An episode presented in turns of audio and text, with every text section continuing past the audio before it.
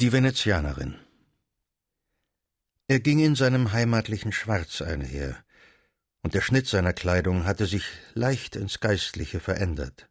Söhnchen, hatte Fumagalli zu ihm gesagt, bald lässt du dir ja doch die Tonsur scheren und kriegst deine kleine Pfründe.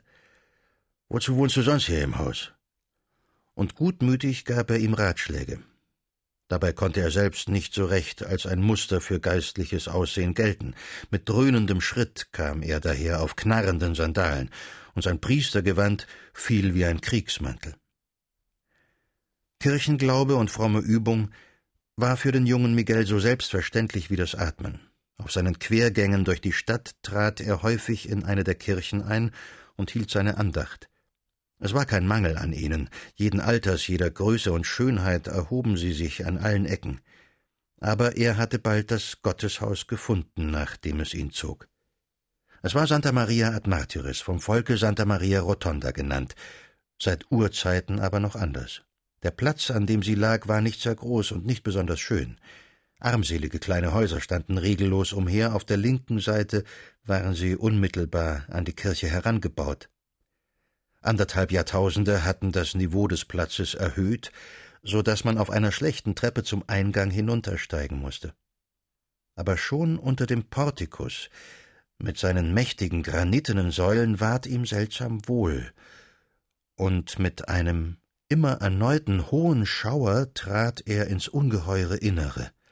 Jedes Mal stand er hochatmend, lange inmitten des Riesenrunds, ehe er sich zu einem der Nischenaltäre zu christlicher Andacht wandte. Sieh einmal an, das Pantheon, sagte Fumagalli und betrachtete ihn aus zugekniffenen Augen. Genau das hast du dir ausgesucht, Söhnchen. Sie saßen beieinander im Zimmer des Kanonikus, einem großen Raum geschmückt mit vier Gobelins, die Hannibals Alpenübergang darstellten. Man sah auf einen der Brunnenhöfe des Vatikans hinunter. Ich weiß nicht, wie mir da wird, hochwürdiger Vater. Sonst in einem Gotteshaus fühlt man auch Andacht und innige Frömmigkeit, aber man muss dieses Gute erst rufen, muss sich versenken. Und Priesterwort und Musik tun das ihre. Aber hier, ohne Wort und Gesang, reißt der Raum ganz allein zur Anbetung hin. Nirgends wird mir so gut und himmlisch heiter und frei zumute wie hier. Es ist, als müsse man gleich zum Himmel fahren. Hinauf in das Licht, das durch die weite, herrliche, strahlende Öffnung oben hereinbricht, und der gewaltige Rundraum, der einen umfängt. So makellos, vollkommen, so stark. Er ist wie ewiges Gesetz, Gesetz und Freiheit, beide sind da. Mir ist, als könnte ich an keinem Orte der Welt mehr Ähnliches empfinden. Schau, schau, kleiner Miguel, das Pantheon. Wie ich aber höre, ist Gott in der ärmsten und engsten Dorfkirche ebenso gegenwärtig als in deinem runden Dom mit den Säulen und dem olympischen Auge. Gewiss, sagte Miguel, gewiss. Mehr hat er nicht zu antworten. Aber sag einmal, hat man darum 28 Wagen voll Märtyrerknochen in diesen Heidentempel hineingefahren, damit dir jetzt so sonderbar wohl wird? Freiheit und Gesetz und der blaue Äther und hinauf in das Licht, kommst du dir nicht selber ein bisschen verdächtig vor? Die 28 Fuhren haben scheint's nicht genügt als Gegenkraft gegen die alten Bewohner. Er lachte, stand auf und schritt auf krachenden Kriegersandalen im Raum auf und ab zwischen seinen Hannibals-Teppichen. Miguel folgte ihm betreten mit dem Blick. Von seiner Vorliebe abzulassen fand er aber doch keinen Grund. Schließlich war Santa Maria ad Martires ein hochgeweihter Ort und von jener Überführung heiliger Reste schrieb sich sogar das Allerheiligenfest her. Es war ernsthaft nichts einzuwenden, und der Kanonikus zog ihn nur auf. Aber er kürzte jetzt das Verweilen unter dem Himmelsauge ein wenig ab und beugte früher das Knie vor seinem Altar. Es waren keine Betstühle da. Man kniete auf dem uralten Fußboden aus Porphyr und Marmor. Als er sich einmal erhob, um zu gehen, wandte eine Frau, deren Anwesenheit er keineswegs wahrgenommen, den Kopf nach ihm um. Ein etwas breites, helles, sinnliches Gesicht schaute zu ihm auf, mit einem zugleich trotzigen und einladenden Ausdruck. Er ging ziemlich hastig. Aber genau nach der Uhr war er am nächsten Tag wieder zur Stelle. Sie kniete am gleichen Fleck. Daheim in Spanien hatte er keine Frauen gekannt, ja, er hatte eigentlich keine gesehen. Spanische Damen zeigten sich nicht. Erblickte man eine von fern, so erschien sie wie verpackt in hochgeschlossener, wattierter, drahtstarrender Tracht, das Haar stets bedeckt, die Ohren in die steife Krause versenkt. Hier, in dieser geistlichen Hauptstadt voller Junggesellen, war alles anders. Mochte der asketische Papst predigen lassen und Kleider- und Sittengesetz verkünden, noch war viel übrig von einstiger Lebensheiterkeit. Mochte Spanisch Mode sein, die römischen Frauen wandelten die Madrider Tracht ins weiblich Lose und Lockere. Farbige, schmiegsame Seide modellierte den Wuchs. Die Krause umstand als offener Spitzenfächer reizvoll das Haupt mit dem freigetragenen, natürlich frisierten Haar, das nicht blond genug sein konnte. Man zeigte den Hals, freigebig auch den Ansatz der Brüste. Er war entschlossen, seiner Schönen zu folgen. Am Ausgang der Kirche unter den Säulen verließ ihn der Mut. Sie verschwand im Gassengewirre gegen den Fluss hin. Am dritten Tag war er lang vor der Zeit zur Stelle. Seine Andacht war ohne Versenkung. Er stand auf und schritt in dem Tempel auf und ab, unfähig stillzuhalten. Die wenigen Beter wandten gestört die Augen nach ihm. Sie kam nicht. Sie kam auch die folgenden Tage nicht. Sie kam nie mehr. Der Widerhaken saß ihm im Fleisch. Das stumpfnasige, breite, verlockend helle Gesicht schien ihm idealisch schön und schöner mit jeder Nacht. Es war Herbst, als er wieder einmal zu jenem Bankier sich aufmachte, der ihm seinerzeit den Wechsel auf Spanien ausgestellt hatte. Dies geschah nun zum vierten Mal. Sein kranker Herr, den er kaum mehr unterrichtete, hatte ihm unter Vorwänden wiederholt die Bezüge erhöht, und freudigen Herzens trug er diesmal volle zehn Taler zu dem Wechsler. Das war schon eine stattliche Summe.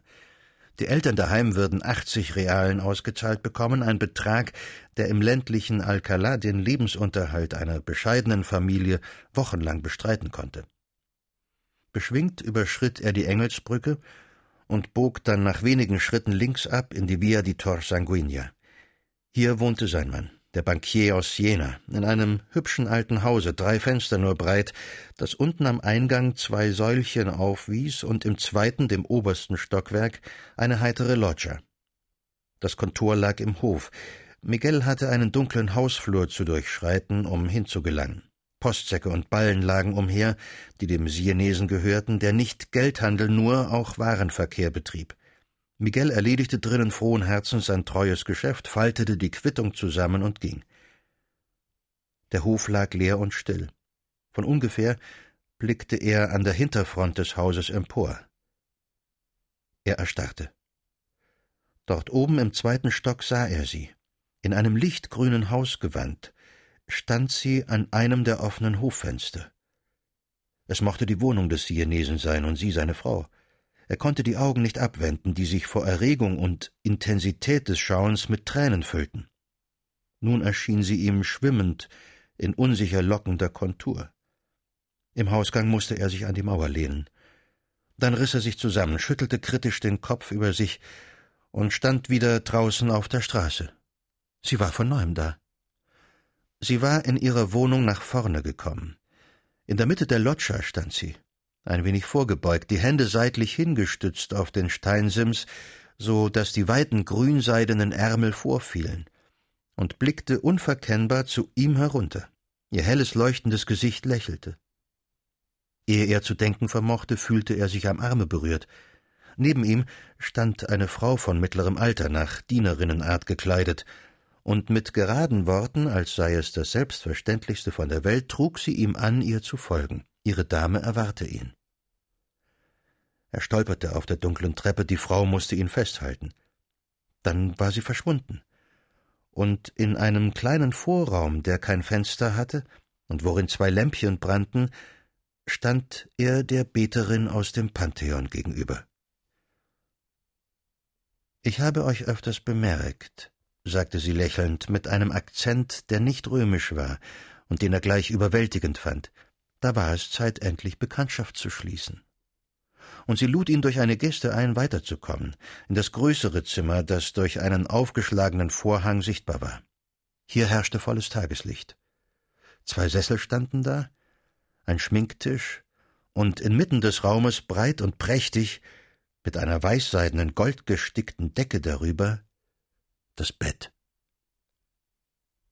Der junge Miguel war noch in keiner römischen Wohnung gewesen, er hatte auch mit keiner Frau dieser Stadt ein Wort gewechselt, außer mit ein paar Mägden und Krämerinnen. Sein Leben vollzog sich in der Männeratmosphäre des Vatikans, ihm fehlte jede Möglichkeit zu vergleichen und zu urteilen. Die Frau spürte das Ungewöhnliche, sie wurde befangen.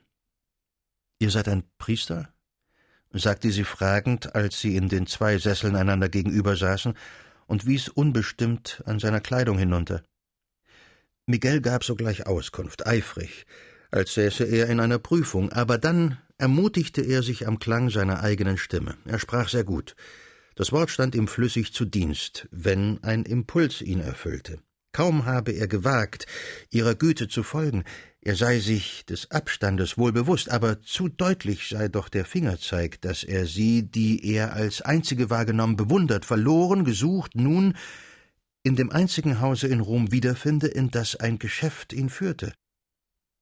Und nun war er im Fluss. Er malte die Begegnung in Santa Maria Rotonda auf den tausendjährigen Fliesen unter dem Himmelsauge, seine Unfähigkeit, sich im Gebet zu sammeln, nachdem er sie einmal erschaut, den Augenblick, da sie im Gassengewirr gegen den Fluss hin entschwand, seine Verzweiflung, als sie nicht wiederkehrte, und nun, und nun, unfassbar die Fügung, unendlich das Glück.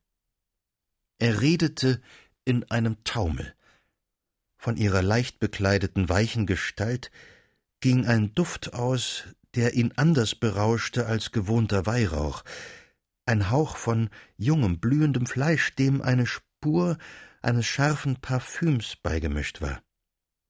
Plötzlich mit brüsker Bewegung stand sie auf und erklärte, nun müsse er gehen. Um nicht wiederzukommen, fragte er fast ohne Laut. Sie bedachte sich und sah ihn prüfend an. Und dann Ganz unerklärlich zog ein Lachen ihre hellen, geschlitzten Augen noch mehr zusammen, der verlockende Mund wurde breit, die weiße Kehle spannte sich, sie nahm ihn mit einem festen Griff bei beiden Händen. Oh ja, wiederkommen dürfe er. Aber nur zur bestimmten Stunde, vormittags, immer nur vormittags. Und ja, nur an einem Dienstag, zu jeder anderen Zeit sei es bedenklich und während sie ihn zum Ausgang leitete, fügte sie einige vage Sätze hinzu, deren Inhalt er erst daheim in seinem Vatikansturm sich zurechtlegte und klarzumachen versuchte. Aus ihnen schien hervorzugehen, dass sie als Witwe eines Kaufherrn allein und in Zurückgezogenheit lebte, gewärtig einer neuen vorteilhaften Verbindung, die angebahnt war und die unter keinen Umständen gefährdet werden durfte. Als er am Dienstag kam, mit dem Glockenschlag, war die Blonde ersichtlich in schlechter Laune. Vielleicht war sie unausgeschlafen. Sie bemühte sich kaum, die ärgerliche Reue zu verbergen, die sie über ihr zweckloses Abenteuer empfand, und schnitt dem jungen Miguel bösartige kleine Frätzchen, während er sie respektvoll zu unterhalten suchte. Und dann, ohne jeden Übergang, beendete sie die Konversation, indem sie aufstand, sich aufs Lager warf und ihn unwirsch und ungeduldig heranwinkte zum Liebesdienst.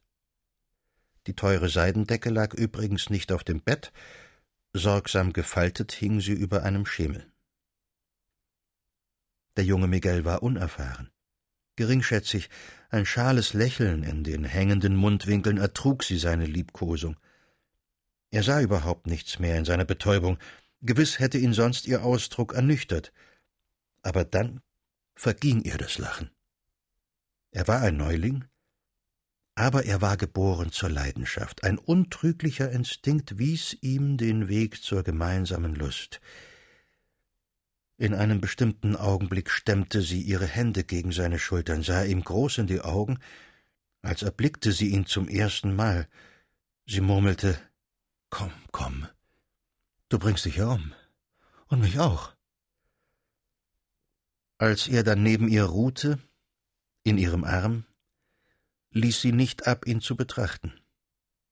Du bist ja ein erstaunlicher kleiner Sprachlehrer, sagte sie achtungsvoll.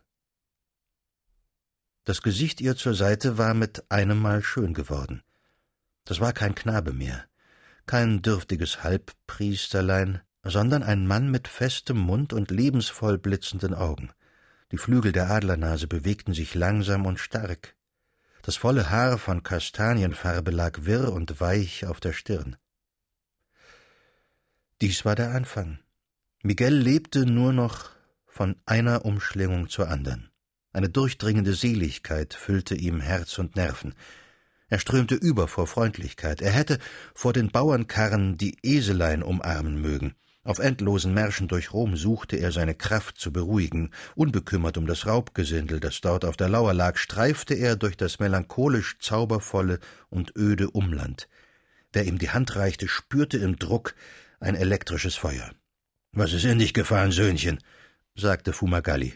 Ein künftiger Priester muss sacht einhergehen. Du springst ja die heiligen Treppen herunter, als wärst du im Tanzsaal. Er war schlechter Laune. Er schimpfte. Das Neueste, was der heilige Vater plante, war ein Verbot der Barttracht für Kleriker. Fumagalli trug seinen Bauernvollbart. Es war der einzige, den es noch gab im Domkapitel von St. Peter. Er werde sich keineswegs fügen, erklärte er jedem, der zuhören wollte. Er sprenge er noch aus dem Priesterrock. Mit sechzig noch ein anderes Gesicht. Oh nein. Soviel er sähe, trage der Papst ja selber den Bart. Das könnte ihm fehlen. Miguel beruhigte ihn liebreich. Er hatte einen gewaltigen Schatz an Güte und Herzlichkeit zu verschwenden. Es werde dahin nicht kommen, sagte er überzeugend. Das mit dem Verbot sei ein Schreckschuss. Er wisse es aus verlässlicher Quelle. In vier Wochen werde kein Mensch davon reden. Brav bist du, Söhnchen, murmelte der Kanonikus. Du kannst einen trösten. Aber ist's denn nicht eine bizarre Schande, was man sich da gefallen lassen muss? Man hätte was anderes werden sollen auf dieser lebendigen Erde.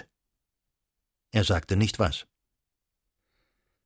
Die Gina war eine Venezianerin. Mehr als dies und den Namen erfuhr der junge Miguel kaum von ihr, selbst nach Wochen nicht. Sie redete wenig. Diese Stunde am Vormittag war eine einzige Glut. Ohne viel Widerstand zu finden, hatte er es erreicht, dass sie ihm zweimal die Woche zu kommen erlaubte, nun auch am Freitag. Mehrmals traf er sie ganz verschlafen, im unaufgeräumten Zimmer und zur Liebe nicht aufgelegt. Er schalt die Langschläferin, die Faule. Sie blinzelte ihn seltsam und tückisch an. Aber seiner Flamme war nicht zu widerstehen. Er riß sie hin. Nicht minder lechzend als er lag sie an seiner Brust. Es kam vor, dass er Fragen stellte. Mit kaum verborgener Angst, denn es war ja doch möglich, dass jene Heirat plötzlich in die Nähe trat, die alles zerstören musste. Daran war schlimm zu denken, schlimm auch an das Unrecht, das er jenem arglosen Bewerber in Sünden antat. Er wagte keineswegs im Beichtstuhl sich zu erleichtern, so unmöglich schien ihm das Gelöbnis hinfort von dieser Sünde zu lassen. Aber Gott war barmherzig, er würde ihn nicht verwerfen, um einer Glut willen, deren Lodern nicht zu beherrschen war. Antwort bekam er niemals.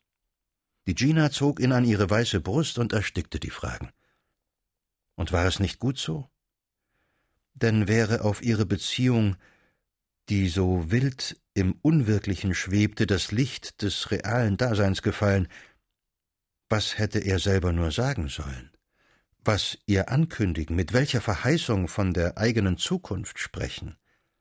Maß und gestaltlose Hoffnung erfüllten ihn freilich, er träumte in seinem Turm von Ehren und Ruhm, die sie teilen sollte, als Dichter, als Kriegsmann, als Entdecker sogar, nur natürlich niemals als Priester.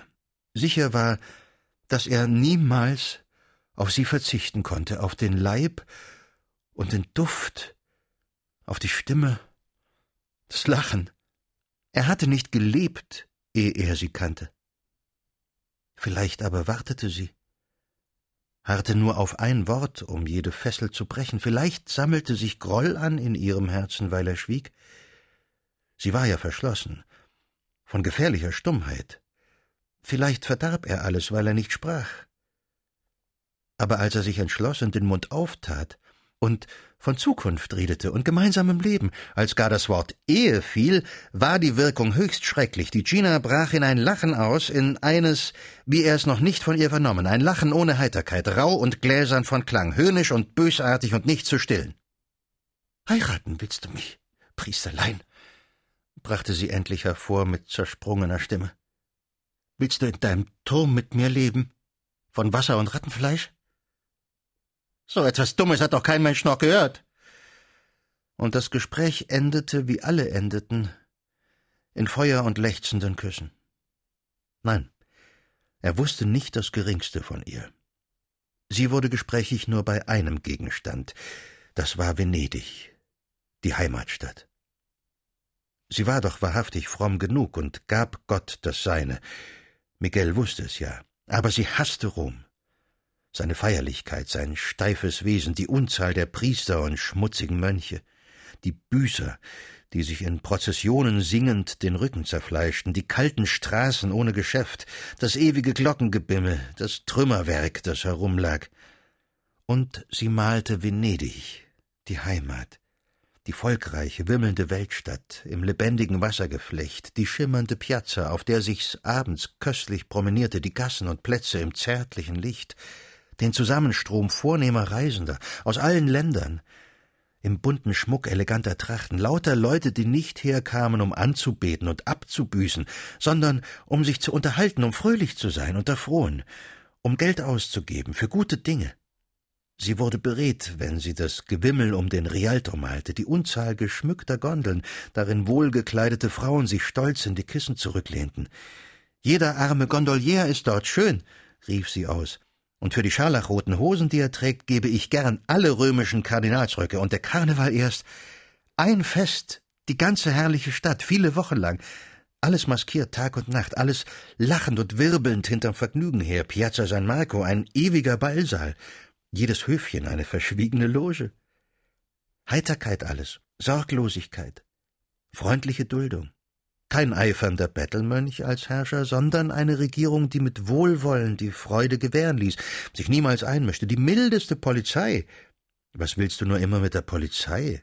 sagte er dazwischen, denn nicht zum ersten Mal tauchte das Wort bei ihr auf. Was geht denn dich die Polizei an? Tut dir die römische was? Und er lachte. Sie sah ihn sonderbar an und blieb stumm und verdrossen. Dies war an einem Dienstag. Als er am Freitag wiederkam, in der Hand ein Päckchen mit einem Seidentuch, das er ihr bringen wollte, öffnete niemand. Er pochte, mit der Hand erst, dann heftig mit dem bronzenen Klopfer. Alles blieb still. Während er wieder im Hausflur stand, mit böser Ahnung, unfähig noch, sich fortzumachen, kam im Halbdunkel ihre Magd vorbei. Er hatte sie nicht wiedergesehen seit jenem Tag, da sie ihn von der Straße geholt hatte. Er hielt sie auf, wo ihre Herrin sei. Fort, sagte sie giftig. Ihr seht's ja. Wo? brachte er hervor. Bei ihrem Verlobten heiratet sie? Sie betrachtete ihn von oben bis unten wie ein exotisches Tier. Wahrscheinlich. Die heiratet einen Prinzen, heiratet die. Redet nicht albern, gebt Auskunft. Er holte Geld aus der Tasche hervor. Wo wohnt sie? Kann ich sie sehen? Oh ja, die könnt ihr sehen und ganz bequem. Wisst ihr den Portugieserbogen? Er schüttelte den Kopf. Dann fragt, wo er ist. Da trefft ihr sie sicher. Und wann? Abends natürlich. Recht spät. Und sie ging davon, der Treppe zu. In welchem Haus denn? rief er ihr nach. Ihr werdet ja sehen. Der Nachmittag verging nicht und sein Unstern wollte, dass er gerade heute für den Abend zum Unterricht befohlen wurde. Das geschah jetzt ganz selten. Er einmal bediente sich Aquaviva seiner, als Sekretär ließ ihn aushilfsweise Schriftstücke kopieren und ordnen. Der spanische Unterricht, wenn er je einmal angesetzt wurde, bestand in gemeinsamer Lektüre. So nahm er auch heute dem Lehnsessel seines Herrn gegenüber Platz, und sie begannen aus zwei gedruckten Exemplaren ein Stück des Spaniers Lope de Rueda zu lesen.